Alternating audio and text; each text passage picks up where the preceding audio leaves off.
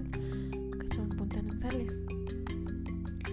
Bueno, para empezar, la oxigenoterapia es la aplicación suplementaria del oxígeno al aire inspirado de, un neonato con fines terapéuticos. Existe un consenso entre los clínicos en cuanto al uso adecuado de la oxigenoterapia, basado en objetivos que dirijan el uso de uso terapéutico en la práctica clínica. Bueno, estos objetivos es corregir hipoxia documentada o por sospecha, disminuir los síntomas asociados a hipoxia, disminuir la carga de trabajo que aporta la hipoxia al sistema cardiopulmonar y aumentar la, tolerancia al ejercicio. Como equipo necesitaremos una cándula nasal o mascarilla de oxígeno, tubos de oxígeno, humidificador, agua estéril para humidificación, fuente de oxígeno, medidor de flujo de oxígeno. El procedimiento de esta técnica es inspeccionar al niño o adolescente buscando signos y síntomas asociados con hipoxia y presencia de secreciones en las vías respiratorias. Explicar al niño y a la familia lo que implica el procedimiento y el propósito de la oxigenoterapia con palabras que ellos nos puedan entender. Tenemos que lavar bien nuestras manos antes de comenzar el procedimiento y después de esto conectar la cándula nasal al tubo de oxígeno y conectarlo todo, todo a la fuente humidificada cada de oxígeno ajustada al índice de flujo prescrito. Tenemos que colocar los extremos de la cándula en los orificios nasales del individuo y ajustar la banda elástica o la hebilla de plástico hasta que la cándula quede ajustada y cómoda. Tenemos que mantener suficiente sobrante en el tubo de oxígeno y fijarlo a la ropa del paciente revisar la cándula de manera periódica y también tenemos que observar los orificios nasales y la parte superior de ambas orejas por si hay lesión de piel. Tenemos que asegurar que el índice de flujo de oxígeno corresponda a la indicación médica y después de esto tenemos que lavarnos nuestras manos. Y tenemos que inspeccionar al enfermo para ver si hay alivio de los síntomas relacionados con la hipoxia.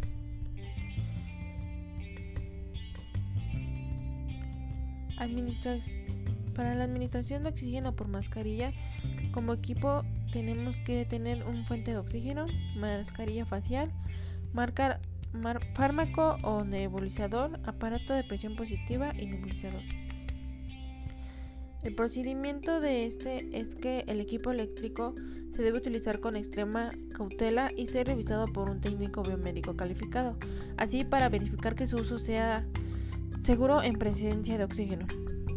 Tenemos que explicar a nuestro pacientito y a su familia este, que deben de evitar fumar, más que nada la familia, la familia que es cercana al pacientito. Tenemos que poner la mascarilla facial en un medio de administración de oxígeno cuando se requiera concentración muy alta, cerca de los 100% si cuenta con reservorio o cuando el, el pacientito respira por la boca. Tenemos que colocar la mascarilla sobre la nariz y la boca del, del pacientito. Tranquilicemos este, con frecuencia al niño ya que como son cosas nuevas para él, puede, él se puede mostrar muy ansioso o muy preocupado. Tenemos que agregar agua bidestilada al borboteador y al aparato que proporciona el oxígeno antes de administrarlo al paciente. Conservemos el frasco hasta que hasta dos tercios de su nivel y pongamos el medidor de flujo de oxígeno en el volumen deseado. Tenemos que limpiar con frecuencia la boca del paciente durante la administración de oxígeno y pongamos al paciente en posición cómoda, por lo común de Fowler intermedio o semifowler para facilitar la respiración. Palma Percusión. La percusión es el palmoteo suave de la piel con las manos ahuecadas. Cuando se usa las manos, los dedos y el pulgar se colocan juntos y ligeramente flexionados para formar un hueco. Antes de la percusión es necesario asegurarse de que el área por, el por ser percutida está cubierta por un paño o toalla.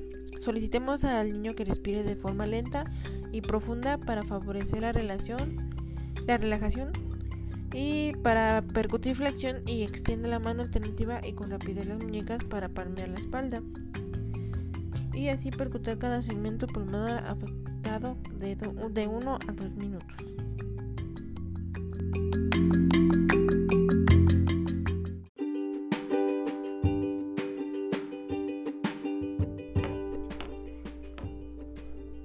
Continuamos con la práctica 4 de drenaje postural. Eh, ¿Qué es esto? Bueno, es el despegue gravitacional de las secreciones de las vías aéreas que están en los segmentos bronquiales específicos. Vamos para hacer esto vamos a necesitar almohadas de entre 1 a 4, cama de hospital que pueda colocarse en posición Trendelenburg, pañuelos desechables, bolsa de papel, bolsa de papel, vaso de agua y frasco limpio. Para contrarrestar el riesgo de broncoespasmo, la enfermera este, puede pedir al médico que prescriba al paciente terapia con broncodilatadores, micronebulizaciones o ambos en 20 minutos antes del drenaje postural. Bueno, posiciones para el drenaje postural. Los bronquios apicales anteriores de los lóbulos superiores izquierdo y derecho tenemos que haga el paciente se siente en una silla con la espalda apoyada contra una almohada. Para los bronquios apicales posteriores en los lóbulos superiores izquierdo y derecho, sentemos al paciente en una silla que se incline hacia adelante sobre una almohada o mesa. Para los bronquios de los lóbulos anteriores y superiores derecho e izquierdo, el paciente tiene que descansar plano sobre la espalda con una almohada pequeña debajo de las rodillas. Para los bronquios del lóbulo del língula superior izquierda, el paciente debe descansar sobre el lado derecho con el brazo encima de la cabeza en posición Trendelenburg, con los pies de la cama elevados a 30 centímetros. tenemos que poner una almohada detrás de la espalda y girarlo en eh, un cuarto sobre la almohada. Para los bronquios del lóbulo medio derecho, el paciente necesita descansar sobre el lado izquierdo con los pies elevados de la cama 30 centímetros. Podemos poner una almohada detrás de la espalda y, de, y, darle un giro de un cuarto sobre la almohada. Para los bronquios de los lóbulos anteriores e inferiores izquierdo y derecho, también igual para los bronquios laterales del lóbulo inferior derecho, el paciente necesita reposar sobre el lado izquierdo en posición de tren de lambo con los pies de la cama elevados más o menos entre 45 a 50 centímetros. Para los bronquios lateral del lóbulo inferior izquierdo, el paciente debe descansar sobre el lado derecho en posición de labor, con pies en la cama elevados entre 45 y 50 centímetros. Bueno, como procedimiento tenemos que que eh, lavarnos las manos antes de empezar este procedimiento. Tenemos que seleccionar las áreas congestionadas que deben drenarse con base a la valoración de todos los campos pulmonares, la información clínica y las alteraciones detectadas en las radiografías y tenemos que colocar al paciente en posición adecuada para drenar áreas congestionadas. La primera área seleccionada puede variar de un paciente a otro. También tenemos que ayudarlo a asumir la posición si es necesario. Eh, tenemos que enseñarle la postura correcta y la colocación de los brazos y las piernas. Tenemos que ubicar las almohadas para apoyo y comodidad. Hacer que el paciente mantenga la postura y también después del drenaje de la primera postura tenemos que hacer que el paciente se, sienta y tosa, que guarde las secreciones expectoras en un frasco transparente. Si el paciente no puede toser hay que realizarle una aspiración. Hacer que el paciente tome un breve descanso si es necesario y ofrecer sorbos de agua Repetir los pasos que los, los, pasos de 3 a 8 hasta que se haya drenado todas las áreas congestionadas seleccionadas. Ningún tratamiento deberá exceder los 15 minutos. Tenemos que repetir la valoración de todos los campos pulmonares.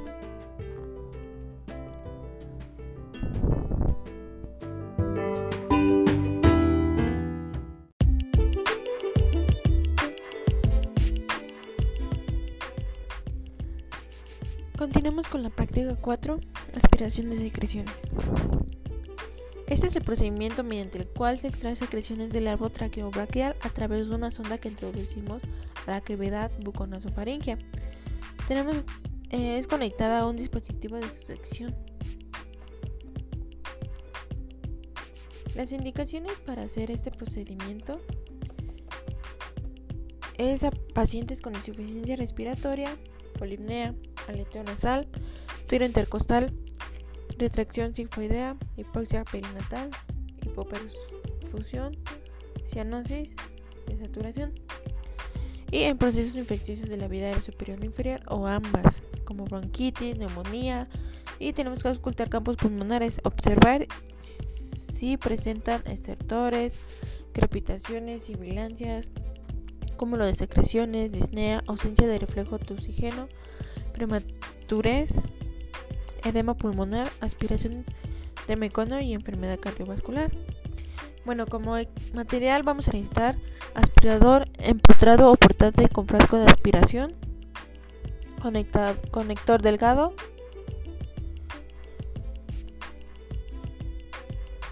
este, vamos a necesitar también sondas de aspiración de 12 a 14 French, sondas pediátricas o de alimentación de 8 a 10 French, solución fisiológica o agua bidestilada, dos maneras con solución estéril, guantes estériles y desechables, gases estériles, anteojos de protección, cubrebocas, estetoscopio y saturómetro.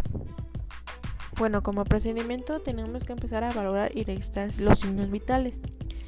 Tenemos que auscultar campos pulmonares y evaluar la saturación del oxígeno, preparar el material y equipo y verificar la succión del aspirador y regulemos la fuerza de la succión.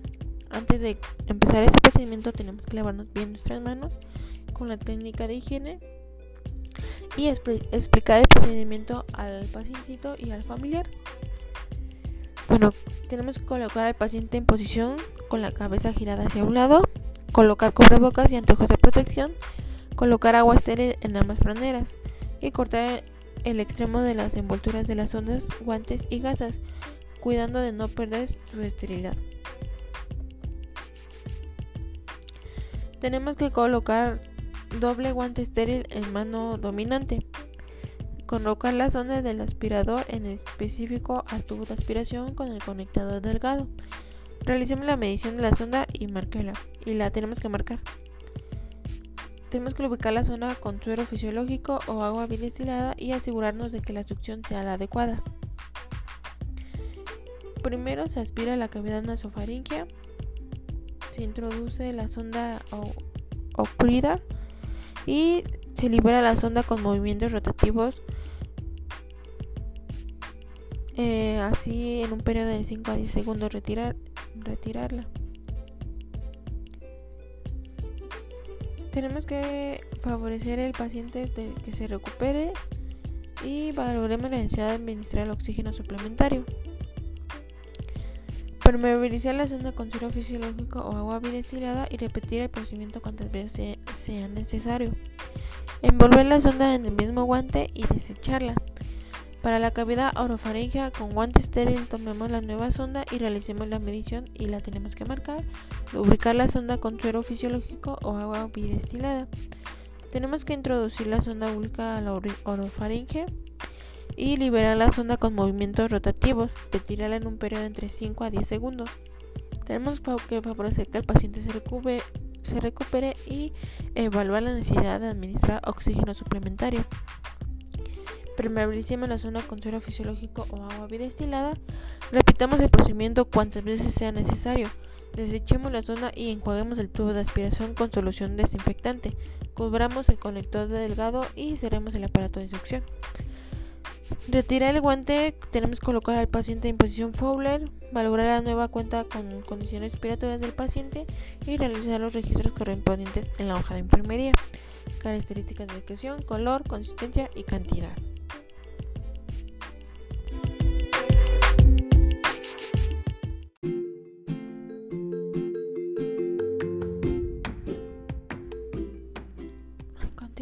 La práctica 4, traqueostomía. Bueno, esta es una creación quirúrgica de una vida aérea artificial en la tráquea sobre la superficie anterior de un cuello. Eh, se pone o se, eh, hace una inserción de un tubo a través de una apertura quirúrgica para mantener una vía área permeable. El objetivo de este es mantener la limpieza y evitar la infección del punto de traqueotomía conservar la vía aérea permeable y evitar la erosión de la piel alrededor del estómago de traqueotomía. Bueno, como equipo para esta técnica tenemos que tener guantes, cubrebocas, agua estéril, solución fisiológica o ambos, gasas, recipiente o franeras estériles, y sopos, apósito que se acople al tamaño de la cánula, cintas para sujetar la cándula, equipo para aspiración de secreciones, sondas, dependiendo del tamaño del orificio de la cándula de traqueotomía y agua oxigenada. Bueno, como procedimiento tenemos que explicarlo al paciente y a su familiar y el propósito de por qué. Tenemos que reunir el equipo, lavarnos bien nuestras manos con nuestra técnica y colocar al paciente en posición Rocher. Tenemos que inspeccionar la herida y el drenaje de la traqueostomía abrir el equipo estéril y colocar los guantes. De ser necesario tenemos que aspirar al paciente.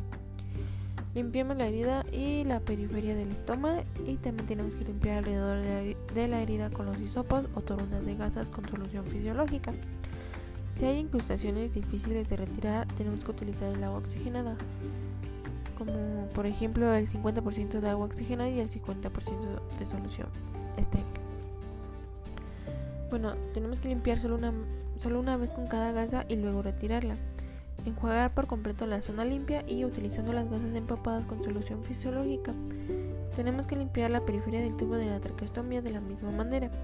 Para el punto de inserción, utilicemos apósitos de traqueostomía preparados de forma comercial o artesanal si están disponibles. Si no es posible, eh, podemos usar una gasa estéril evitando utilizar torundas de algodón. Mientras aplica el apósito, tenemos que asegurar de que el tubo de traqueostomía esté fijado con seguridad. Hagamos que un ayudante se ponga un guante estéril y mantengamos el tubo de traqueostomía en posición mientras tenemos que cambiar las cintas. Si no se dispone de alguien que nos pueda ayudar, tenemos que atar las cintas limpias antes de retirar las sucias y tenemos que pasar la cinta alrededor de la parte posterior del cuello del, paciente hasta el orificio del lado contrario, asegurándonos que el paciente esté seguro y cómodo. Tenemos que escribir toda la información relevante y apoyarnos en sistemas de modificación y fisioterapia según sea el caso.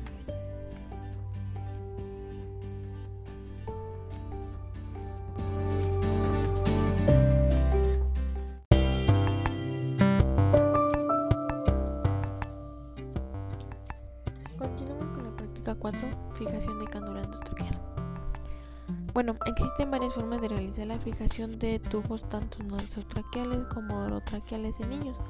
Se han usado placas generadoras de tejidos como Dudet, clam, umbilicales, telas e suturadas, telas adhesivas de diferentes tipos como el elastoplast, durapore, microfoam o piezas de plástico asegurados con velcro Aproximadamente el 80% de, los de todos los niños en la UCI requieren intubación endotraqueal. Es importante disminuir las complicaciones que implica el desplazamiento de los tubos endotraqueales, como la extubación accidental, intubación monobranquial y riesgo de atelectasias y neumotórax. La fijación de los tubos orotraqueales produce mayores dificultades debido a las secreciones orales que despegan los tubos endotraqueales. Bueno, como material vamos a necesitar tijeras, tintura de Benfi, tela microform, tela de seda,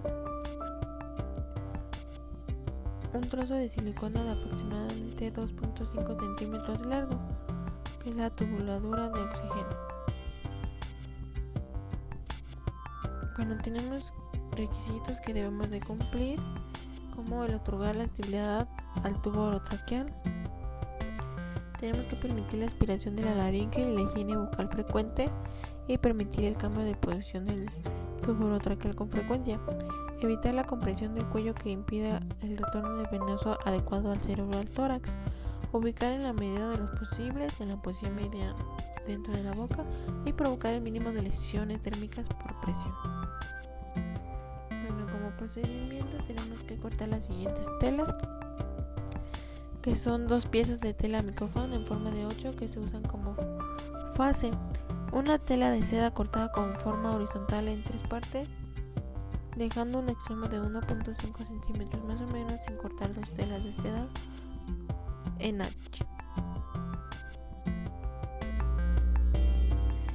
Tenemos que aplicar la tintura de Benji sobre los labios superior e inferior de la mejilla y el buen grip protege la piel y además ayuda a la adherencia de las telas. Tenemos que colocar las, las telas base sobre el labio superior e inferior. La primera vez que se fije el tubo orotraqueal, tenemos que desconectar el adaptador del tubo e insertar el trozo de silicona que previamente se ha cortado un orificio. Este orificio no debe ser pequeño porque obstruye el lumen del tubo. Por el contrario, si el orificio queda demasiado amplio, permite que el tubo se desplace.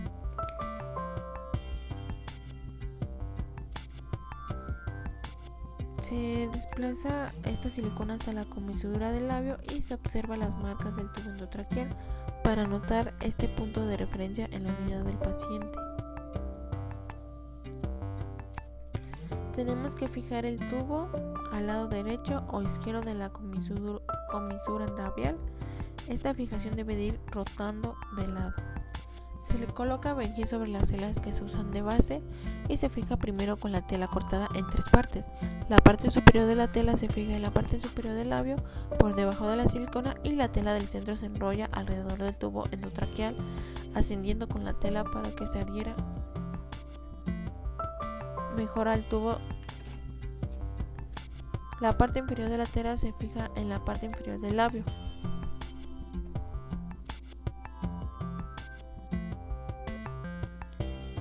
Se fija con la tela en H una parte sobre el labio superior y la otra parte se enrolla alrededor del tubo. Se realiza lo mismo con otra tela en H y en la parte inferior del labio.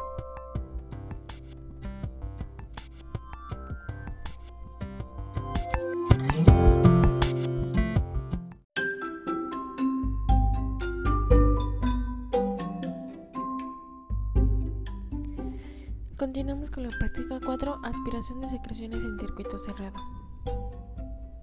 Bueno, la aspiración de secreciones es el procedimiento mediante el cual se remuevan las secreciones traqueobroncales, estimulando el reflejo de oxígeno, haciendo más eficiencia su manejo para mejorar la oxigenación y ventilación. Es un, proceso mediante, es un procedimiento mediante el cual se introduce un catéter cubierto por un manguito de plástico flexible en la vida área traqueal artificial para la retirada de secreciones suprimiendo la necesidad de desconectar al paciente del respirador. El propósito de este es lograr cuidados de enfermería de calidad y satisfactorios para la aspiración de secreciones en el paciente intubado con sistemas de circuito cerrado. Así, para eliminar las secreciones traqueobronquiales mediante técnica estéril, favorecer una buena ventilación y oxigenación, evitar obstrucción de las vías aéreas, obtener muestras para el laboratorio, aspirar al paciente mientras el ventilado mientras es ventilado sin tocar la sonda de aspiración o remover los tubos de aspiración, así evitando la pérdida de presión positiva alveolar. Bueno, como sabemos, todas las células del organismo requieren la administración continua y suficiente del oxígeno para mantener niveles adecuados del oxígeno y de dióxido de carbono en los alveolos, y en la sangre debe de existir una irrigación adecuada, así como una ventilación suficiente. Las secreciones retenidas favorecen el crecimiento de los microorganismos y las secreciones de naturaleza mucoide tienden a acumularse, lo que puede ocasionar obstrucción parcial o completa de la vida aérea. La eliminación de las secreciones de la vida aérea reduce la potencia para la infección pulmonar y mejora la oxigenación. Bueno, esta aplica a las enfermedades de la unidad de cuidados intensivos cardiovasculares. Como herramientas o material vamos a necesitar guantes estériles, cubrebocas, sonda para aspiración de circuito cerrado de un tercio del diámetro de la tráquea, que debe ser suave y de punta roma una solución fisiológica, frascos para aspiración con presión de 100 miligramos o un flujo de 15 a 20 litros por minuto, un equipo para la aspiración, bolsa válvula. Bueno, tenemos que preparar nuestro material, lo cual vamos a realizar un lavado de manos y trasladar el equipo y material a la unidad del paciente. Este es el responsable de enfermería de la unidad. Tenemos que aspirar las secreciones empezando por valorar la necesidad de realizar la aspiración de secreciones. Tenemos que encender el aspirador y verificar adecuadamente su funcionamiento. Tenemos que colocar al paciente en posición semifoble mínimo 30 grados al que no exista alguna limitación del movimiento.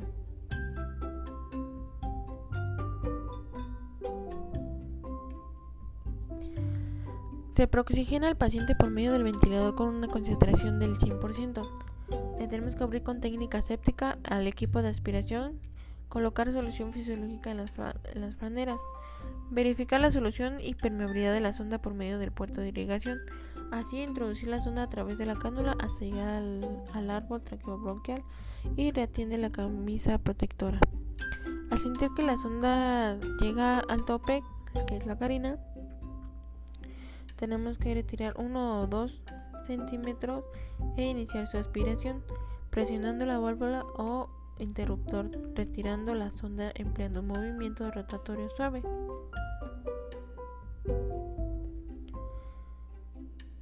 Este no debe exceder de, de 30 segundos. Tenemos que girar la cabecita del lado derecho para aspirar el bronquio izquierdo y viceversa. Este procedimiento se va a repetir las veces que sea necesario y debemos de realizar un lavado bronquial instalando de 0.5 a 2 milímetros de solución fisiológica. Si las secreciones son muy espesas, tenemos que succionar inmediatamente después de varias insuflaciones o disparos de ventilador. Y después se lava la zona de aspiración con solución fisiológica y se regresa a la, a la camisa protectora. Bueno, después de este procedimiento se debe de registrar las observaciones como son la cantidad, los aspectos de las secreciones en la hoja de cuidados intensivos. Bueno, el resultado de este procedimiento es que permite aspirar secreciones en pacientes intubados o con cánulas traqueales sin necesidad de desconectar al paciente. Se reduce la hipoxia y alteraciones hemodinámicas derivadas a la desconexión también este, ayuda a minimizar el riesgo de infecciones cruzadas entre el paciente y el personal durante el proceso de aspiración. Al no producir la desconexión reduce el estrés tanto del paciente como del personal. ¿Cuándo no hacer este procedimiento? Bueno, cuando hay hipoxia refractaria, hipertensión arterial sistémica severa, arritmia cardíaca por hipoxia e hipertensión intracranial. Las complicaciones que puede llegar a haber es que puede haber lesiones traumáticas a la mucosa traqueal, puede haber hipoxia, arritmias cardíacas, atelectasias, broncoaspiración, reacciones vagales por estimulación, broncoespasmos y extubación accidental.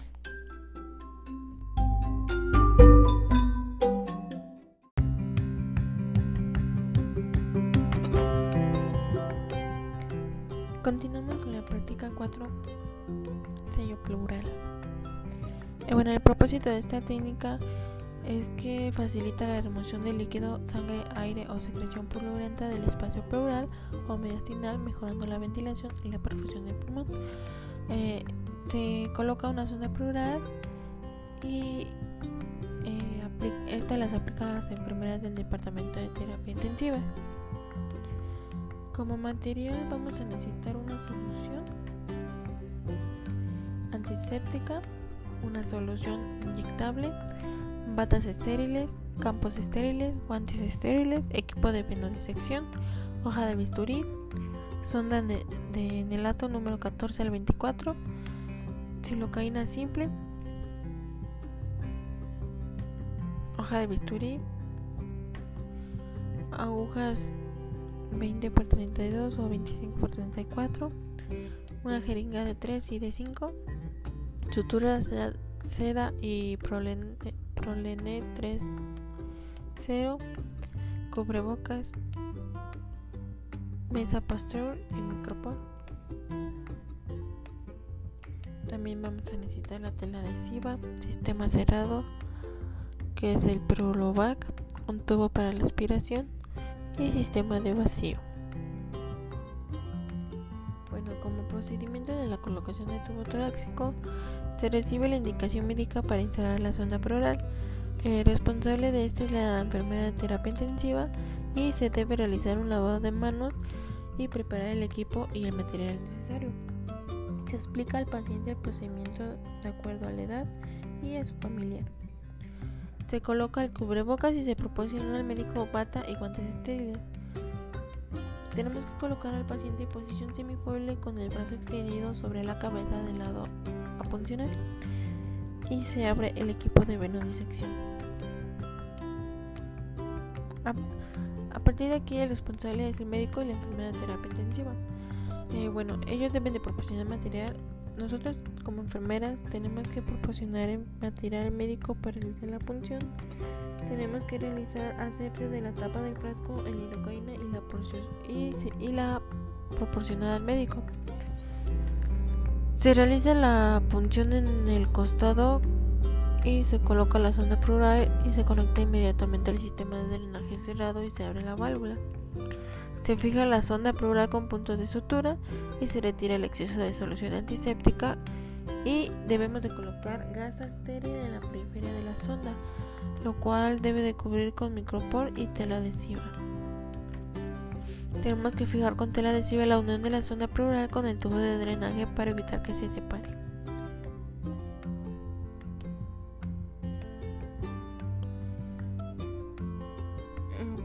El responsable de este eh, de este procedimiento que voy a mencionar debe ser un médico adscrito o médico de residencia. Se debe dejar al paciente cuidado se encuentre acodada, si se tensa y vigilar el buen funcionamiento del sistema así como el patrón respiratorio y el sangrado del paciente. Tenemos como nosotros las enfermeras solicitar radiografía del tórax. Y tenemos que tener cuidados posteriores al equipo. Después de esto tenemos que realizar lavado de manos y anotar observaciones en la hoja de cuidados intensivos. Bueno, este procedimiento se realiza porque las ondas plurales se usan para tratar las afecciones que causan atelectasias pulmonar. Algunas de estas afecciones son cirugía o traumatismos en el tórax, escape de aire del pulmón hacia el tórax, lo cual se llama neumotórax. La acumulación de líquido en el tórax, llamado derrame pleural, y debido al sangrado en el tórax, acumulación líquido graso, absceso o acumulación de pus en el pulmón o el tórax, o insuficiencia cardíaca. Una ruptura en el esófago, el cual el tubo permite que el alimento vaya del boca al estómago. Las complicaciones de este procedimiento puede haber hemorragia o infección donde se introduce la sonda. La colocación incorrecta de esta sonda en los tejidos del abdomen o demasiado lejos en el pecho y puede haber una lesión en el pulmón. También puede haber lesión a órganos cerca de la sonda, tales como el vaso, el hígado, el estómago o el diafragma.